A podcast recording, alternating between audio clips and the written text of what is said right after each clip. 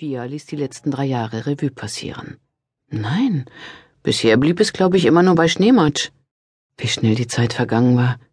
Pia arbeitete als Kriminalkommissarin bei der Lübecker Bezirkskriminalinspektion, zwar mit reduzierter Stundenzahl, doch es war immer zu wenig Zeit, sowohl im Beruf als auch für Felix und nicht zuletzt für ihren Freund Lars.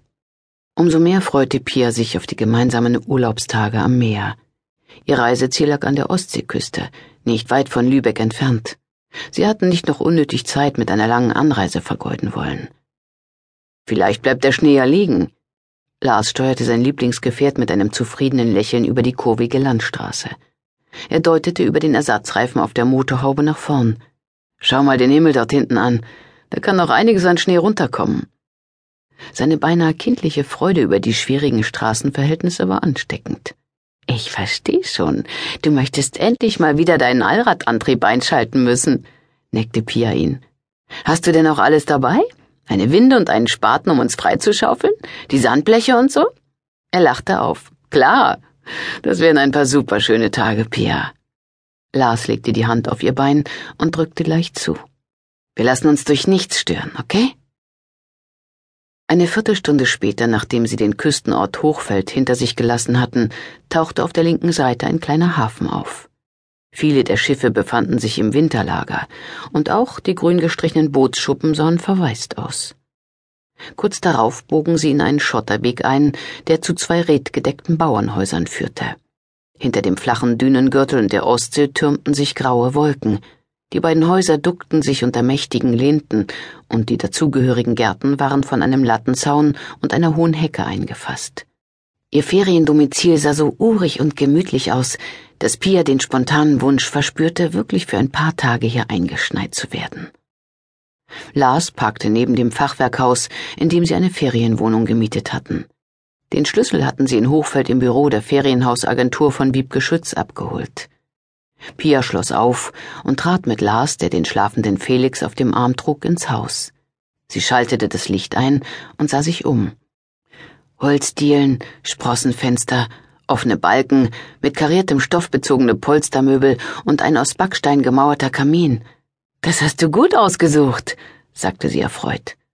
Und es ist absolut ruhig hier. Wir haben endlich mal Zeit für uns. Pia sah sich in der Küche um. Sie meinte einen herausfordernden Ton in Lars letzter Bemerkung herauszuhören und lächelte.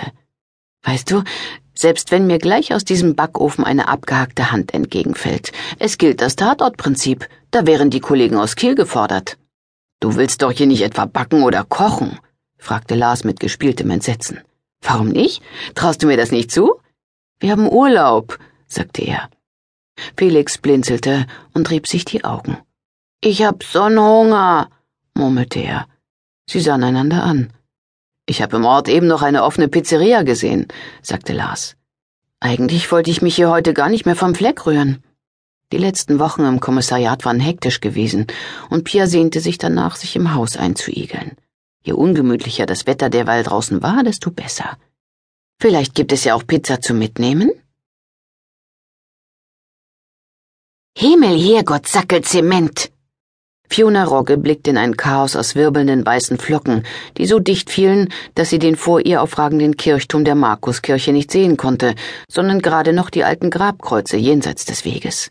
Sie fluchte auf einem Kirchhof? So weit war es also schon mit ihr gekommen. Aber es war ja eine evangelische Kirche, also zählte das bei ihr vielleicht nicht. Im Gemeindehaus war gerade die Chorprobe des Markuskurs zu Ende gegangen. Fiona hatte es eilig. In nur fünf Minuten war sie mit Michael verabredet. Und jetzt würde sie zu spät kommen, denn mit Schnee hatte sie nun wirklich nicht gerechnet. Als sie vor gut zwei Stunden vom Beninghof, auf dem sie ihr landwirtschaftliches Praktikum absolvierte, mit dem Fahrrad hier angekommen war, war es ein ganz normaler Dezembernachmittag in Norddeutschland gewesen. Feucht und grau und viel zu windig. Wo kam auf einmal der viele Schnee her? Wenn der jetzt liegen blieb und die holsteinischen Hügel plötzlich weiß wurden, würde sie bestimmt Heimweh nach Bayern bekommen. Die viele Weihnachtsbeleuchtung, der man in Hochfeld und auf den umliegenden Höfen auf Schritt und Tritt begegnete, war schon schlimm genug. Fiona arbeitete und wohnte seit gut fünf Monaten auf dem Bauernhof der Familie Bening. Sie mochte Ilka und John Bening und ihre kleine Tochter Lina wirklich gern. Trotzdem quälten Fiona immer wieder Anfälle von Heimweh. Und wenn das so war,